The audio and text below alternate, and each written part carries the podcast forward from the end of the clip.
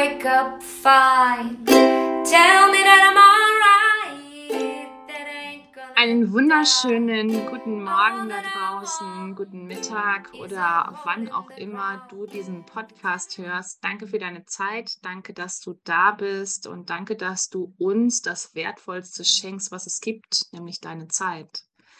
Und damit begrüße ich dich ganz, ganz herzlich zu einem wundervollen Interview mit einer ganz tollen Frau. Und wir haben es endlich geschafft, den Termin zu finden. Und sie sitzt nur zehn Minuten ähm, Entfernung von mir. Sie ist nämlich gerade in der Reha-Klinik Bad Oechsen. Und das ist die liebe Anne. Und Anne ist mittlerweile 37 Jahre alt und ist Autorin, ganz frisch. Da sprechen wir heute auch über ihr Buch ähm, Der Gewinn. Ich finde den Titel schon mal mega cool. Und sie ist Mutter von drei Kindern, hatte 2020 Brustkrebs und ihre Kinder waren noch relativ klein, nämlich sechs und acht. Und sie ist gelernte Ergotherapeutin. Und jetzt freue ich mich erstmal so sehr, dich kennenzulernen, liebe Anne. Schön, dass du da bist. Danke, dass du der Einladung gefolgt bist. Und herzlich willkommen im Podcast. Dankeschön. Schön, dass es geklappt hat. Ja, total gerne. Ähm, liebe Anne, lass uns doch mal direkt ein bisschen tiefer reingehen in das Jahr 2020. Wo warst du da genau? Wo standest du, als die Diagnose kam? Ähm, Im Sommer 2020, das war im Juli, stande ich, äh, wie wir alle wahrscheinlich, äh, noch mitten im Corona-Wahnsinn. Also ähm, mein Mann war im Homeoffice, die Kinder waren im Homeschooling. Ähm, ich war noch in der Elternzeit mit unserem jüngsten Sohn. Und äh, ja, das war halt so der Sommer, wo man langsam dachte, okay, es kehrt wieder ein bisschen Normalität ein, so langsam, man darf wieder die Schule besuchen, man darf sich wieder verabreden. Und äh, ja, dann kam die Diagnose. Und dann war es das mit der Normalität. Oh, krass. Ähm, wie war das? Hast du das selber gefühlt oder warst du beim Arzt oder ähm, wie kann man sich vorstellen? Also ich hatte ähm, Anfang Juli hatte ich so ein Ziehen in der Brust. Also meine linke Brust war halt betroffen und ich hatte so ein Ziehen und habe halt immer gedacht, das wäre zyklusbedingt. Also ich habe dem überhaupt gar keine Wichtigkeit äh, ge geäußert quasi und habe halt gedacht, okay, geht wieder weg, wird schon nichts sein. Haha. Und mhm. ähm, dann sind wir in den Urlaub gefahren und äh, das war dann auch möglich und wir hatten es alle auch bitter nötig. Also äh, nach dem ganzen Homeschooling waren wir echt, also die Nerven lagen schon ziemlich blank und dann sind wir in den Urlaub gefahren. Dann hat das da auch ab und an gestochen. Ich schon mal so, ja, komisch, ne? Mhm. So, und dann äh, war das ein Sonntag und dann waren Freunde zum Grillen da oder wollten kommen und dann, es war warm, also bin ich duschen gegangen und seife mich so ein und spüre halt diesen Knubbel. Also es war definitiv ein harter Knoten zu fühlen und da schoss mir sofort die Panik ins Gesicht. Also ich war sofort, oh Gott, was ist das? Und habe das dann meine Freundin fühlen lassen und sie hat dann auch gesagt, so, ja, kann eine Verhärtung sein. Ja, und dann bin ich am nächsten Tag direkt zum Arzt, weil ich, ähm, ja, irgendwie, ich habe auf mein Bauchgefühl gehört. Es war mhm. irgendwie so, das lässt du abklären, du lässt dich nicht abwimmeln. Ähm, die wollten mich nämlich dann erst anderthalb Wochen später sehen. Und dann habe ich gesagt, nee, ich würde das gerne jetzt haben, weil ich bin so emotional noch so geladen von den letzten Monaten, dass ich überhaupt, also das hätte ich nicht einen Tag länger ausgehalten. Ja, und dann bin ich zum Arzt gegangen.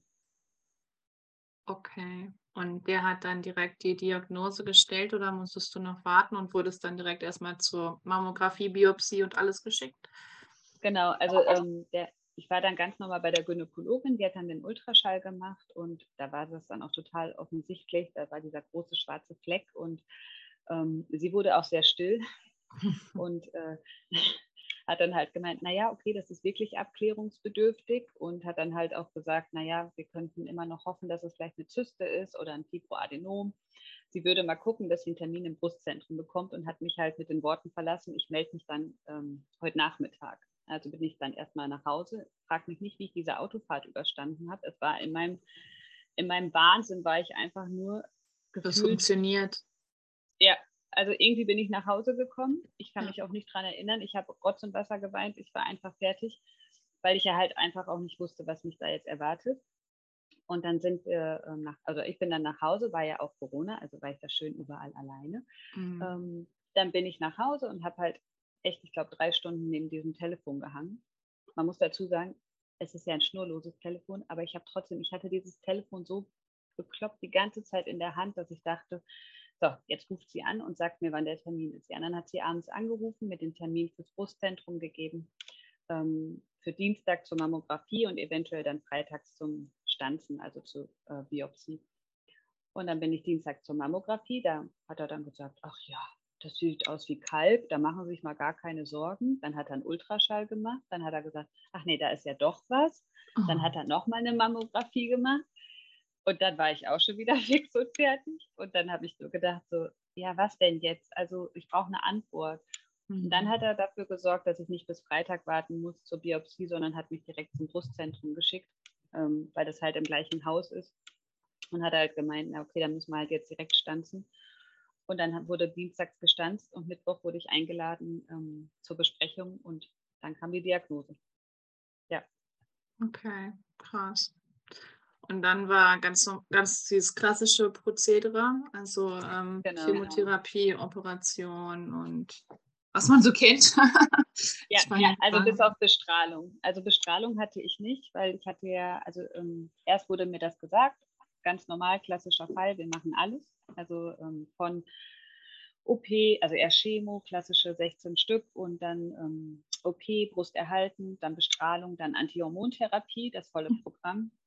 Und dann hat sich aber leider im Laufe der Zeit herausgestellt, dass Brusterhaltend leider nicht geht. Also dann doch oh, okay. Brustabnahme. Mhm. Dann ähm, hatte ich eine subkutane Mastektomie mit Implantataufbau und dann hat man mir aber gesagt, dann brauche ich keine Bestrahlung mehr. Mhm. Also glaube, ich hätte sie auch noch gemacht, weil ich irgendwie gedacht habe, ich brauche ja was, um äh, dem Ganzen jetzt entgegenzusetzen. Ähm, genau, aber brauchte ich nicht. Und dann direkt in die Antihormontherapie gestartet. Mhm. Ähm, lass uns bitte nochmal gerne zurückgehen. Ich finde es immer ganz, ganz ähm, wichtig, darüber zu reden. Du hast ja auch relativ junge Kinder gehabt. Und ähm, mhm. wie hast du oder wie habt ihr es den Kindern gesagt? Ja, also ich muss gerade überlegen. Mhm. Die, am, am Tag selber, am Tag der Diagnose, haben wir denen gar nichts gesagt. Da war ich so überflutet von, äh, von so vielen Gefühlen die sind einfach, denen haben wir gesagt, ihr könnt in den Garten gehen, spielen, was auch immer. Ähm, da, war, da wurde nicht drüber geredet. Und am nächsten Tag saßen wir so beim Frühstück oder beim Mittagessen, ich weiß es nicht mehr so genau. Und dann habe ich halt gesagt, naja, okay, ähm, wir würden euch gerne was sagen oder ich würde euch gerne was sagen. Die Mama, die hat da so ein Knubbeln in der Brust. Und dann habe ich da so drum gluckst und habe irgendwie gedacht, was redest du denn da? Die verstehen das überhaupt nicht. Und dann guckt Jonathan mich mit seinen vier Jahren an und sagt halt, hä, was denn für ein Knoten? So, hat irgendwie an was anderes gedacht. Ja, und dann habe ich gedacht, okay, äh, du musst was anderes herholen. Und dann habe ich gesagt, naja, stellt euch vor, das ist so ein Monster. Ich habe ein Monster in der Brust. Und dann nahm das Ganze seinen Lauf. Dann hatte das Monster einen Namen. Also mein Krebs hieß Walter. Und ähm, dann wird das auf einmal sehr, sehr bildlich. Dann haben die Kinder erzählt, wie das Monster aussehen könnte. Dann habe ich gesagt, naja, ich brauche halt jetzt ganz viel Medizin, weil das Monster macht mich krank und das möchte, muss wieder raus. Und dann brauchen wir halt ganz viel Medizin. Und je nachdem, weil da war ja noch, stand noch nicht ganz fest, ähm, wie der ganze Behandlungsablauf wird. Deswegen haben wir dann gesagt, okay, es kann sein, dass es ein ganz buntes Monster ist. Da brauche ich halt alles, Chemo, Bestrahlung etc oder ähm, es hat nur eine Farbe. Und als dann feststand, okay, wir brauchen wirklich das komplette Programm, war halt klar, Walter ist ein kleines buntes Monster und das möchte ausziehen.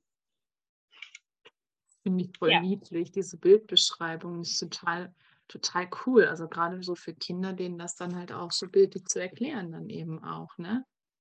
Ja, also es war halt, ähm, wir sind sowieso eh alle sehr visuell. Also ich sowieso. Ich brauche immer okay. alles visuell, damit ich mir was vorstellen kann.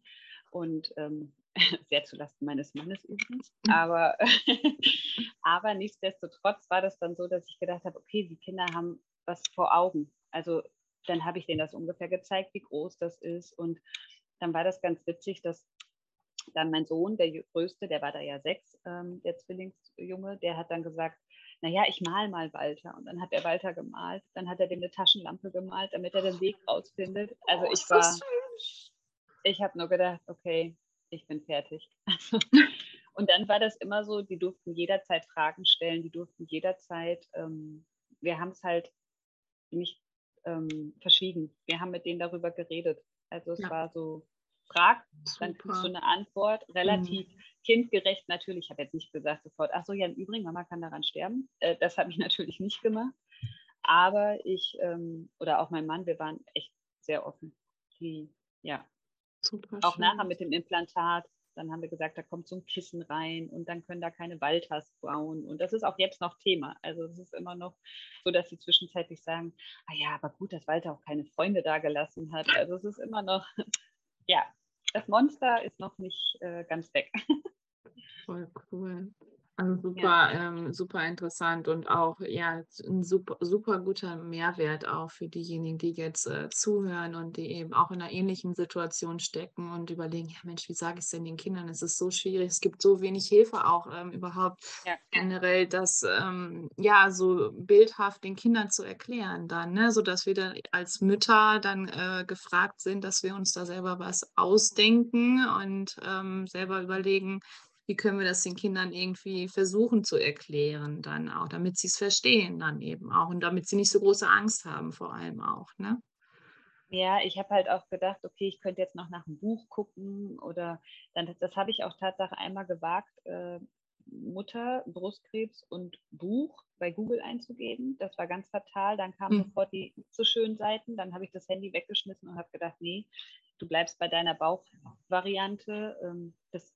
Also es sagt dann ja keiner, was richtig und was falsch ist. Nee. Also habe ich gedacht, okay, man ist eh in diesem Funktionsmodus drin. Ich mache das jetzt einfach. Keine Ahnung, ob es der richtige Weg ist. Keine Ahnung, ob sie nachher, wenn sie 30 sind, sagen, oh Gott, warum hast du denn deinem Krebs einen Namen gegeben oder so. Keine Ahnung. Ist mir aber auch ehrlich gesagt, wir haben es überstanden und Ja? äh, genau. Genau, finde ich Ja. aber super. Also ähm, bei uns hatte der, also beim, bei uns hatte auch der Krebs einen Namen. Der hieß, der hieß Krebsi. Also das war Ja. einfach so und ähm, das war auch absolut okay. Und für, für Leni war das ähm, greifbar, das war, war okay. Und äh, sie hat auch mit ihm gesprochen teilweise auch und wie deine Kinder eben das auch getan haben. Und das zeigt ja auch, dass du die Kinder komplett mitgenommen hast, dass du eben ihnen Mhm. nichts verheimlicht hast und dass du ähm, absolut ehrlich geblieben bist dann auch. Und das Ja. ist eben das Entscheidende dann auch. Ne?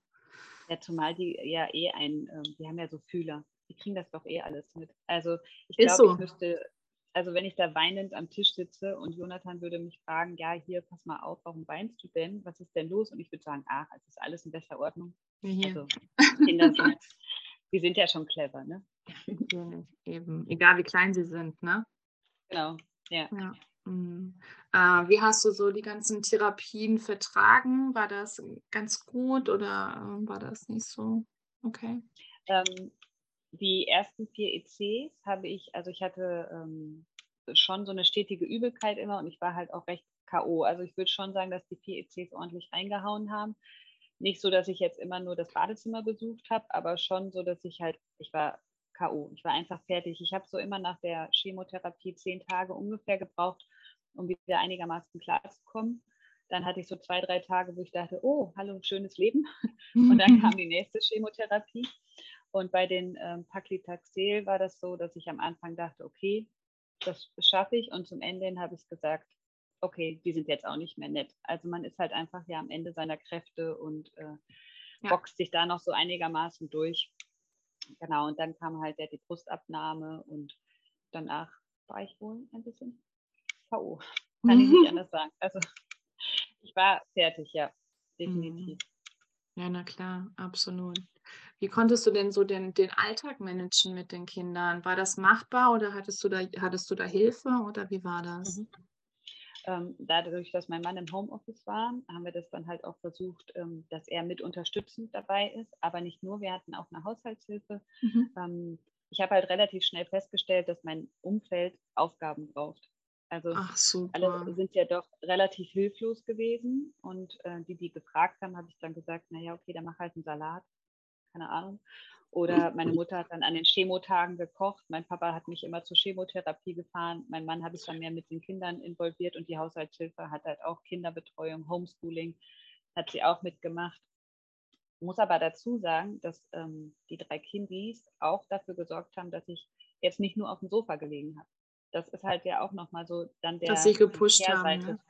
Genau, die haben mich gepusht und ich habe gesagt, so, ich gehe an jedem Tag nach der Chemotherapie spazieren, also Super. auch die zehn Tage lang. Und eins der Kinder hat mich immer begleitet, dass ich gesagt habe, okay, hier ist die Handynummer vom Papa, falls was ist, äh, müsst ihr dann anrufen, falls die Mama irgendwie äh, nicht mehr kann oder so. Mhm. Genau, und dann war man ja sowieso ein bisschen mehr in Bewegung. Also mhm. ich konnte ja. es auch nicht übers Herz bringen zu sagen, okay, ich liege da jetzt fünf Monate lang nur auf dem Sofa und beschäftige mich nicht mit meinen Kindern. Das kann ich nicht. Mhm. Und dann war aber auch so ein Kinoabend, war es drin, dass wir dann gesagt haben, wir legen uns alle aufs Sofa, verabreden war ja eh nicht und Freunde treffen auch nicht und soziale. Hatte eh alles zu. Eh, hatte eh alles zu. Also haben wir das da zu Hause gemacht und äh, genau, es war so eine bunte Mischung aus allem. Also Unterstützung, aber ich selbst halt auch, mein Mann, meine Eltern, Freunde. Wir haben das, was ging in Corona, äh, haben wir genutzt, ja. Super, super schön. Sehr cool. Ähm, und dann hast du danach dann äh, die, die Operation gehabt und bist dann in die Reha gegangen, oder? Mhm, genau, mhm. ja. Mhm. Wie also war das? Ja hm. ich sag ruhig. Also genau, ich hatte ja dann den Brustaufbau mit dem ähm, Implantat und habe dann drei Monate später die Reha gemacht. Also ich habe keine Anschlussheilbehandlung gemacht, sondern dann drei Monate später die Reha. Genau.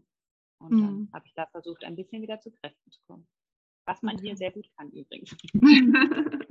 Wir machen mal ein bisschen Werbung für Bad Oechsen. Also kannst du super gerne erzählen. Also finde ich, finde ja, ich total schön auch. Und ja, ähm, ja. ist auch immer wichtig, weil man weiß ja auch als jemand, äh, der selber an Krebs erkrankt äh, war oder ist, gar nicht, wo man hingehen soll daneben. Ne? Wenn es nicht diese Erfahrungen gibt und wenn es nicht Social Media geben würde, wo man sich dann so ein bisschen informieren kann und ähm, was es auch für Angebote gibt. Ich finde das total wichtig. Also, und ich habe keinen Werbeträger, deswegen kannst du hier alles raus, was du hast. Also dann geht äh, nach Bad Oechsen, kann ich echt äh, also ich würde es empfehlen, sagen wir es so. Das ist natürlich typabhängig, aber ich finde es einfach toll. Es ist sehr äh, gemeinschaftlich, äh, es ist so eine Bubble, mhm. alles ist rein onkologisch. Hier versteht sich jung und alt, also es ist toll. Ja. Super schön. Also ich wäre auch sofort nach Bad Oechsen gegangen, wenn es nicht zehn Minuten von mir entfernt ja. wäre. Verständlich, ja. ja, okay. Ähm, waren die Kinder beim ersten Mal, waren die mit in Bad Oechsen oder waren sie zu Hause dann bei deinem äh, mhm. Mann? Die waren zu Hause bei meinem Mann. Mhm. Ähm, ich wusste aber auch, dass ich aufgrund von Corona und sowas hatte ich halt im Vorhinein eine Mutter-Kind-Kur beantragt. Die wurde dann allerdings Corona-bedingt und diagnosebedingt verschoben. Mhm. Und das hat mir die Entscheidung leichter gemacht zu sagen, okay, ich ähm, fahre alleine in die Reha, nutze die Zeit für mich ähm, mit einem sehr, sehr schlechten Gewissen Tatsache. Also ich bin gefahren und habe gedacht, ich bin die schlechteste Mutter überhaupt, weil ich meine Kinder zu Hause lasse.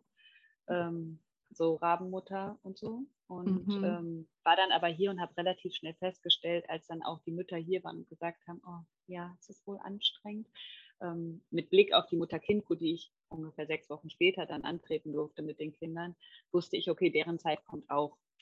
Mhm. Und ähm, ich hatte da halt vorher angerufen und gefragt, ob wir da halt auch nochmal so dieses Krebsthema thematisieren können, um einfach wirklich auch denen die Chance zu geben, das nochmal zu verdauen.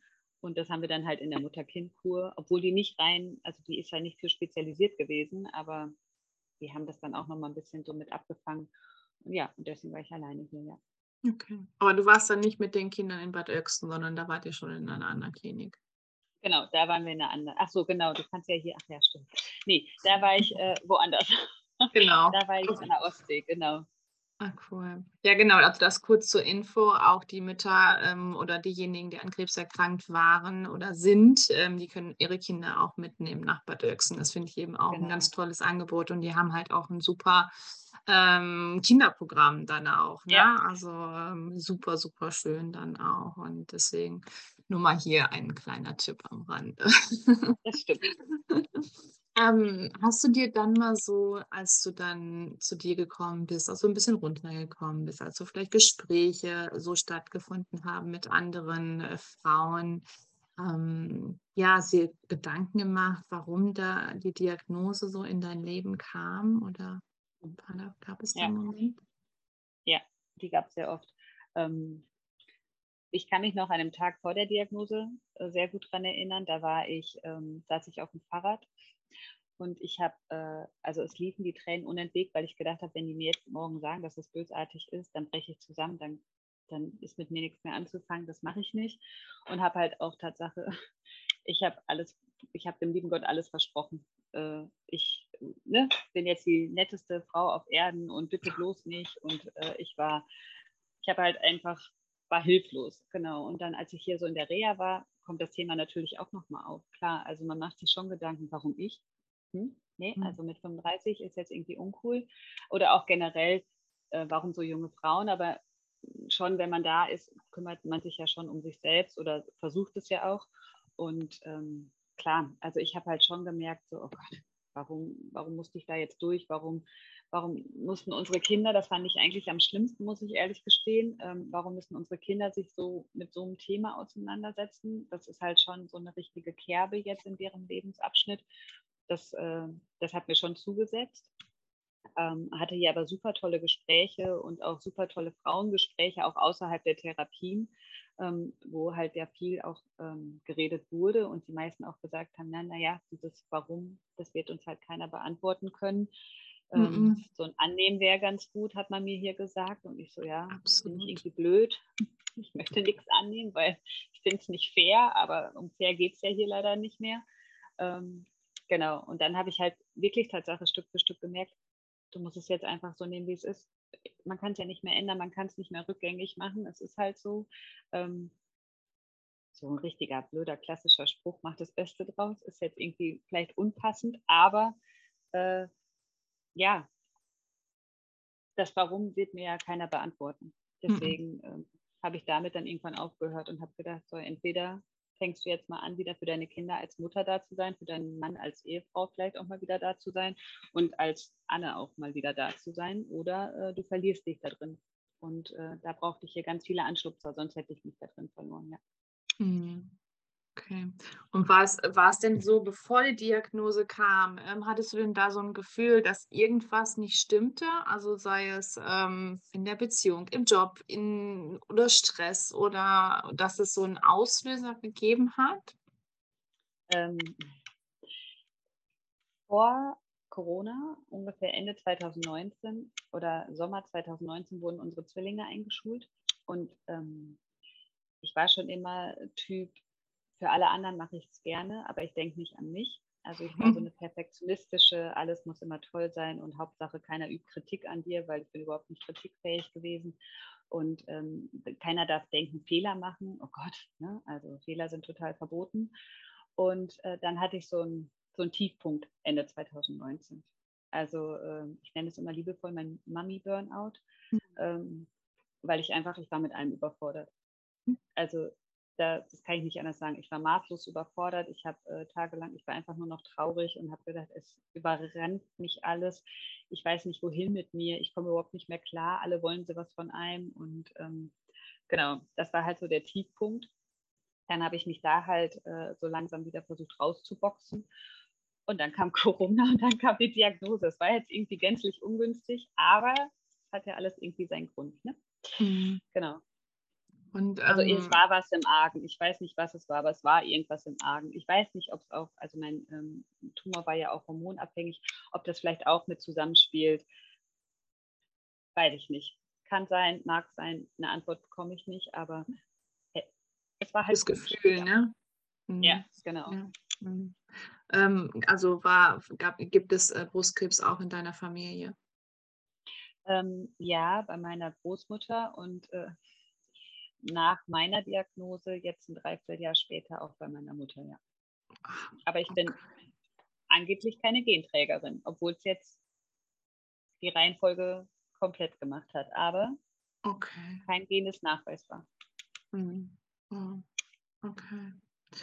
Ähm, was hat sich verändert? Also du hast gesagt, du hast ja angefangen, dein Buch zu schreiben. Wie, wie kam es dazu, dass du angefangen hast, ein Buch zu schreiben, hast du dich hingesetzt und hast gesagt, so, jetzt schreibe ich hier aber mal mein Buch und äh,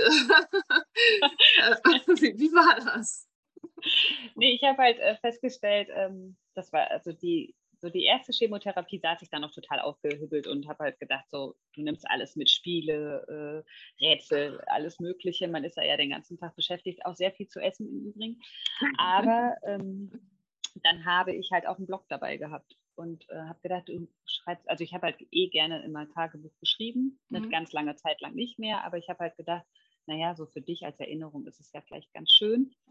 Das habe ich dann auch weitergeführt und habe das dann halt auch mal nachts, wenn ich nicht schlafen konnte, gemacht. Oder ähm, als der Tag der letzten Chemotherapie war zum Beispiel sehr intensiv für mich.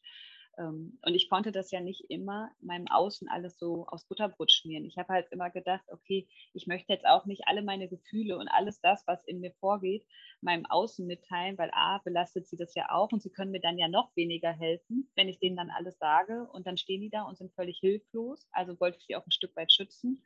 Und es war für mich einfach echt heilsam, alles abzulegen. Also ich konnte halt meinen Kopf freikriegen, ich habe alles losgeschrieben äh, Tatsache ist auch so der Schreibstil, da ist halt nichts irgendwie gekünstelt oder sowas. Das ist so, wie ich jetzt rede, so ist halt halt auch geschrieben. Und dann habe ich halt so mit der Zeit gemerkt, irgendwie wäre es dann doch ganz toll, wenn die Leute das lesen würden, weil dann weiß man vielleicht auch mal, wie sich jemand fühlt, wenn so eine Sache auftritt oder wie sich eine Chemotherapie anfühlt.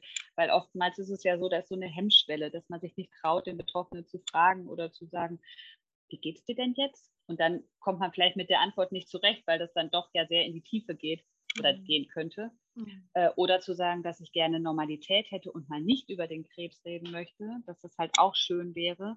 Ja, und dann habe ich halt äh, gedacht, schreib mal weiter, mal gucken, wohin es führt. Dann habe ich das Ganze im August 2021 beendet und habe gesagt, so jetzt, hier mache ich jetzt einen Cut, da sind alle Lebensabschnitte jetzt mit drin mit Brust-OP und da musste ich nochmal eine neue Brust-OP bekommen, ähm, aufgrund von Kapselfibrose etc. Und dann hat es aber allerdings von August bis jetzt noch gedauert, bis ich mich getraut habe, das Ganze zu veröffentlichen, weil ich gedacht habe, ähm, naja, das ist schon so ein kleines Blankziehen meiner, mhm. meines Inneren. Äh, wollte es aber trotzdem machen, weil ich gedacht habe, was habe ich zu verlieren, außer dass vielleicht der ein oder andere das nicht versteht oder nicht nachvollziehen kann, was ja völlig in Ordnung wäre. Also da mache ich ja auch gar keinem einen Vorwurf draus. Aber ich möchte halt, dass das, dass das Thema ein bisschen ja, freundlicher wird, dass das netter wird, dass man darüber reden kann, ohne dass es sofort heißt, oh Gott, die wird sterben. Sondern ja. einfach, dass, dass es halt einfach, ähm, ja, normaler nicht, also ich möchte auf gar keinen Fall, also was ich wirklich nicht möchte, ist, dass ich irgendwie den Krebs hier schönreden möchte oder sowas. Mhm. Äh, das bei weitem nicht. Ne? Also das, liegt mir definitiv fern. Aber dass man da halt offen damit umgehen darf, wenn man denn möchte, also muss man ja auch immer dazu bereit sein, wenn man denn möchte und dass das ähm, den Angehörigen und auch Nicht-Betroffenen, glaube ich, sehr viel helfen kann. Mhm. Ja. ja. Und dann gab es mein Buch. Ja, voll schön. Also ich finde das äh, total toll, dass du dich getraut hast. Es war bestimmt auch ein, ähm, ja, ein mutiger Schritt und wie du ja auch eben sagst, dann hast du deine Seele eben offengelegt und ähm, damit jetzt jeder so einen kleinen Einblick dann ähm, daran haben kann und ähm, mitgenommen wird. Und du hast ja auch schon ganz wundervolle Rezensionen bekommen bei Amazon, habe ich gesehen. Und ja. ähm, also super, also wenn, äh, wenn es nicht authentisch geschrieben ist und ehrlich, dann ähm, ja, dann ist es auch fake it to, to you make it, hätte ich beinahe gesagt. Ne? Ja. ähm, und, äh, und deswegen finde ich das auch so heilsam. Und ich glaube, dass es bestimmt auch, also das sagt man ja auch so, dass das Schreiben oder generell das darüber sprechen, dass es ja auch der Weg zur Heilung ist. Ne? Also dass man das nicht äh, so in sich reinfrisst, dass man es mit anderen teilt, dass man jetzt so wie du zum Beispiel auch zu Autorinnen gehörst, dass es dann auch ähm, ja zum Mut machen einfach auch gehört und ähm, zu sagen, hey, du bist nicht alleine und ähm, ich bin auch durch diese Zeit durchgegangen und vielleicht bist du auch eine junge Mutter, so wie ich und ähm, es ist nicht, der Weg ist nicht zu Ende, und äh, du kannst es eben auch genauso gut schaffen. Und äh, ich habe hier Tipps, das den Kindern zu sagen. Und äh, das ist halt ja total wertvoll dann eben auch, dass du dieses Geschenk auch weitergibst dann, ne? Ich habe mhm. halt einfach gemerkt, also es, es gibt auch ein Kapitel in meinem Buch, habe ich sowas ähnliches geschrieben wie, naja, das Schreiben, das macht mich jetzt ja nicht gesund. Gesund im Sinne von, der Krebs geht davon nicht weg, aber er macht mich halt in dem Sinne macht es mich gesund, weil halt die Gedanken aus dem Kopf rauskommen. Also ja. es war ja wirklich eine Zeit lang, da hatte ich nur noch miese Peter-Stimmung. Also es war also ich war ganz fürchterlich. Ich hatte nur noch schlechte Laune, alles war doof, das Implantat war doof, alles war blöd. Und das habe ich halt natürlich auch irgendwie nach außen signalisiert. Also da war jetzt nichts mehr mit nett und höflich und so weiter. Aber ich konnte es halt irgendwo niederschreiben. Ich habe es halt wirklich, mich hat es auch so geärgert, dass ich so war. Und dann habe ich mich selber halt auch nicht so wirklich gemocht, weil ich gedacht habe, wer bist du eigentlich? Also ich konnte mich im Spiegel nicht ansehen, ich konnte mich nicht leiden, weil ich so unfair war und habe das halt einfach alles niedergeschrieben, anstatt es meinem Gegenüber zu sagen. Das habe ich auch gemacht. Ich habe natürlich auch mit Freunden geredet oder mit meinem Mann geredet. Aber es war halt was anderes, weil ich es halt einfach loswerden konnte. Und dann war es raus aus dem Kopf und teilweise habe ich dann auch nicht mehr drüber nachgedacht. Und teilweise war es dann aber so, ah, okay, vielleicht so, vielleicht mal ein bisschen reflektieren. Aber es war einfach so wichtig für mich. Also das mache ich jetzt auch noch teilweise, wenn mich irgendwas belastet, also wenn ich irgendeinen Konflikt habe, dann schreibe ich mir das auf. Das ist total verrückt, aber ich schreibe das dann auf, ähm, um einfach das auch wieder visuell zu sehen und dann mhm. zu wissen, okay, ähm, ah, vielleicht sollte ich mal die, die, die Sicht ändern oder denken, ach, vielleicht könnte ich da so mal drüber nachdenken oder so.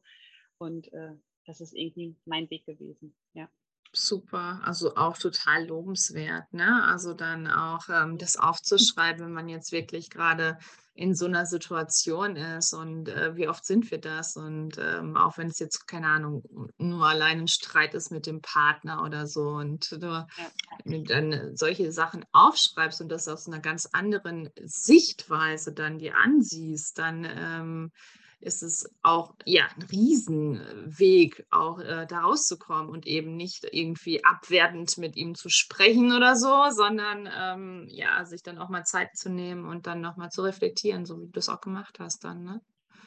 Wir sind ja aber schon ehrlich, das gelingt mir natürlich nicht immer, ne? Ja, klar, das kenne ich, ja.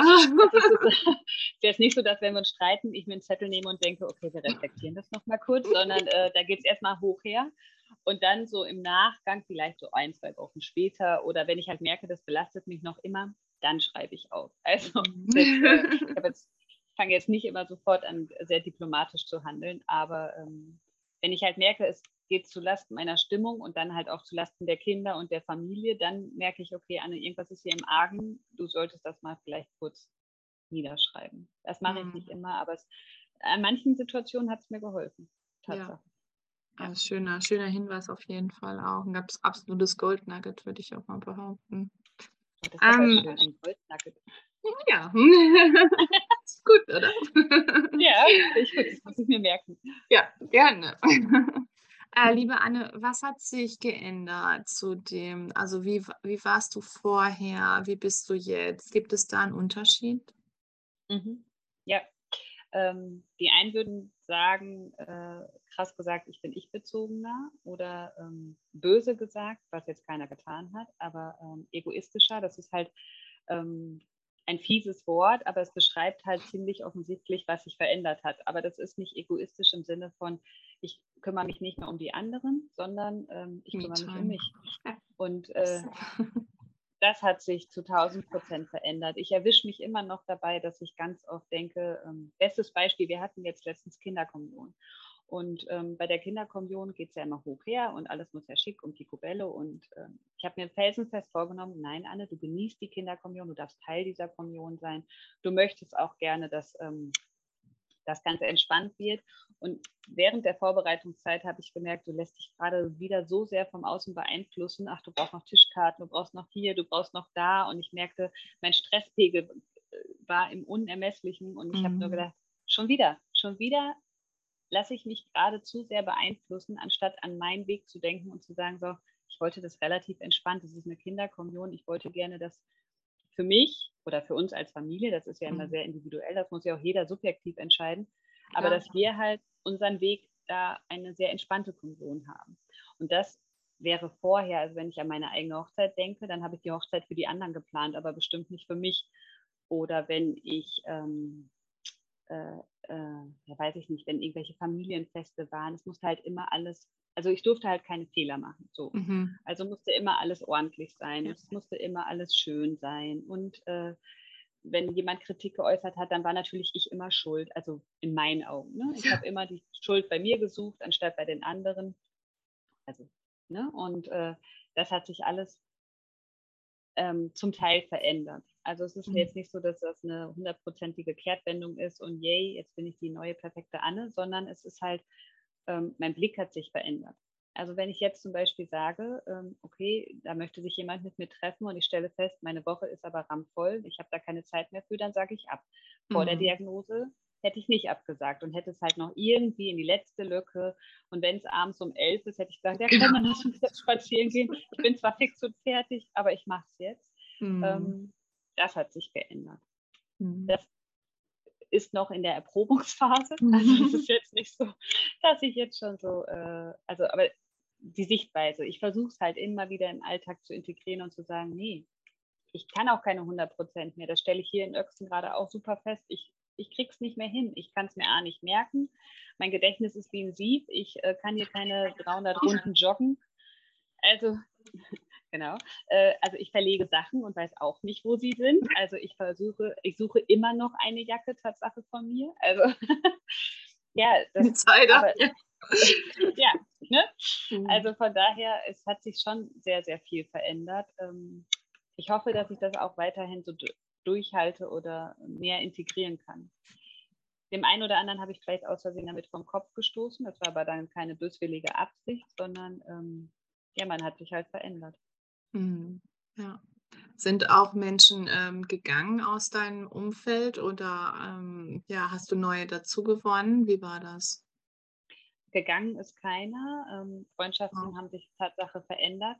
Also ich glaube allerdings, dass es auch, äh, so blöd das klingt, ein bisschen Corona geschuldet ist, ähm, weil man ja einfach auch weniger Kontakte hatte und auch so dieses, also ich habe eine Zeit lang gedacht, ich bin richtig desozialisiert. Ich kriege das Ja. überhaupt nicht mehr auf die Ketten, wie das ist, mit jemandem ein Gespräch zu führen äh, oder jemanden in den Arm zu nehmen oder Genau. zu sagen, so Menschenansammlung. Ich, ich war wirklich bei meinem ersten Restaurantbesuch, ich war völlig überfordert, aber das ging ja wahrscheinlich nicht nur mir so. Mhm. Ähm, und, aber ich habe sehr viele andere Menschen dazu gewonnen. Also ähm, viele auch Betroffene, die einfach ähm, jetzt ein Teil von meiner, von, von mir sind, weil man einfach einen ganz anderen Austausch hat.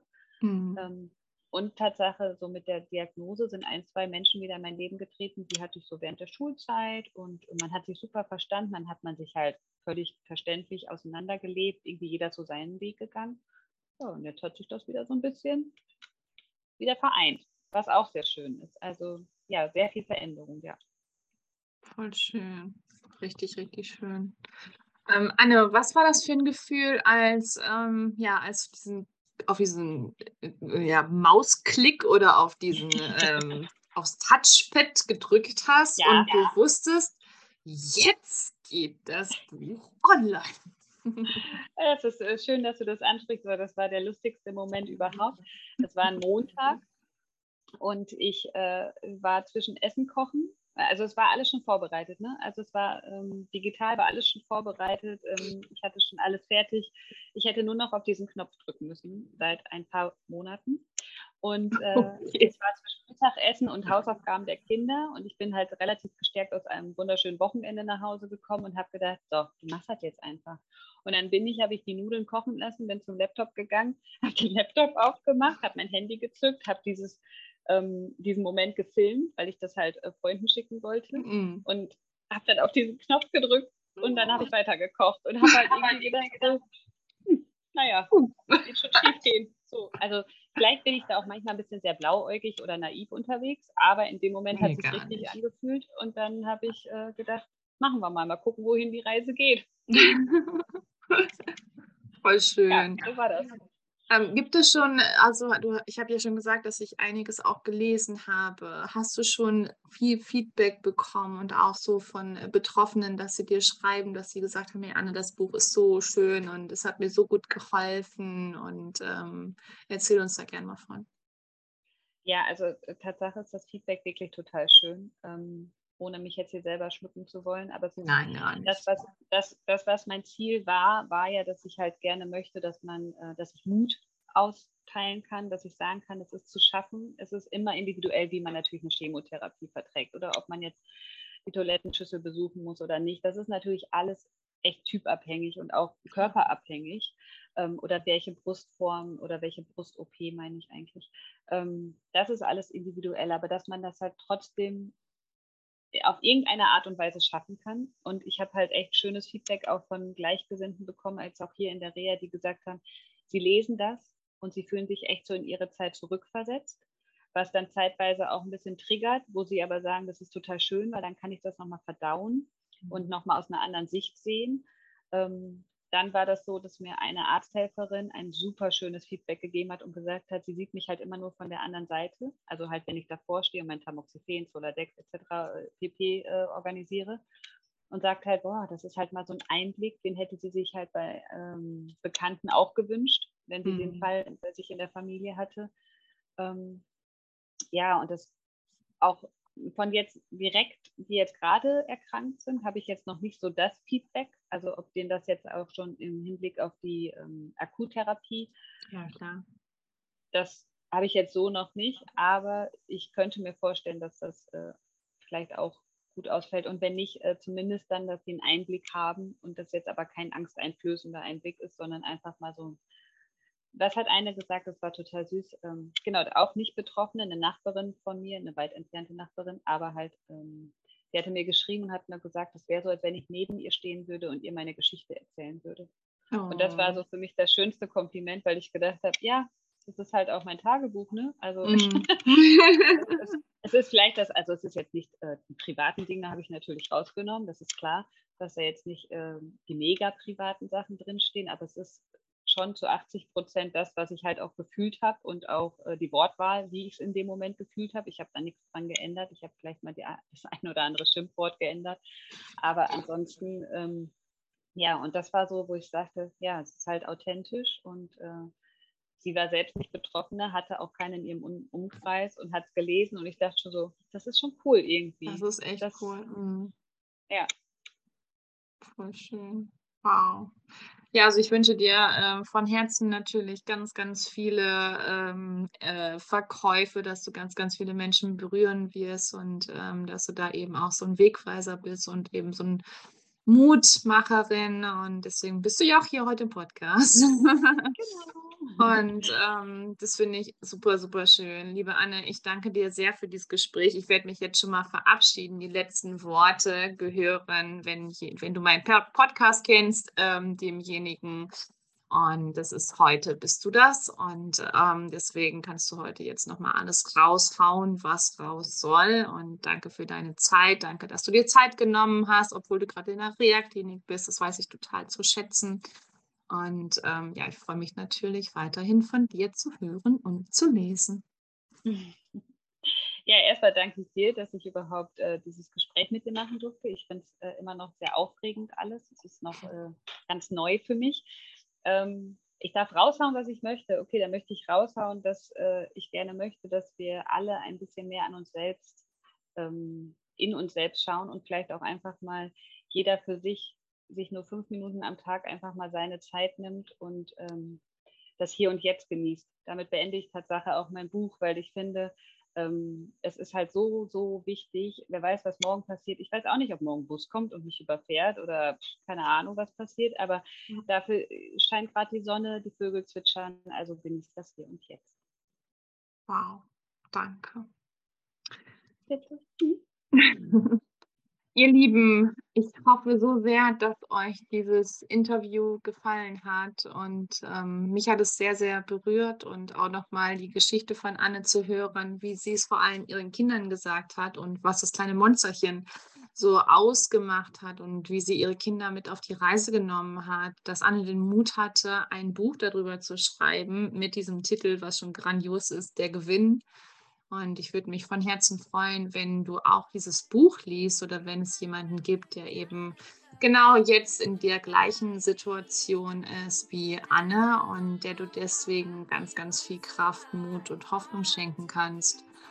Und ja, wenn auch du eine Krebsgeschichte zu erzählen hast, dann melde dich sehr, sehr gerne bei mir.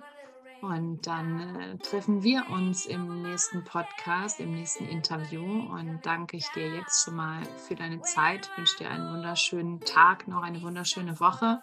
Schön, dass es dich gibt. Und mit Annes Worten ähm, sei im Hier und Jetzt und genieße jeden Augenblick, beende ich genau diesen Podcast. Also bis bald. Ciao, ciao.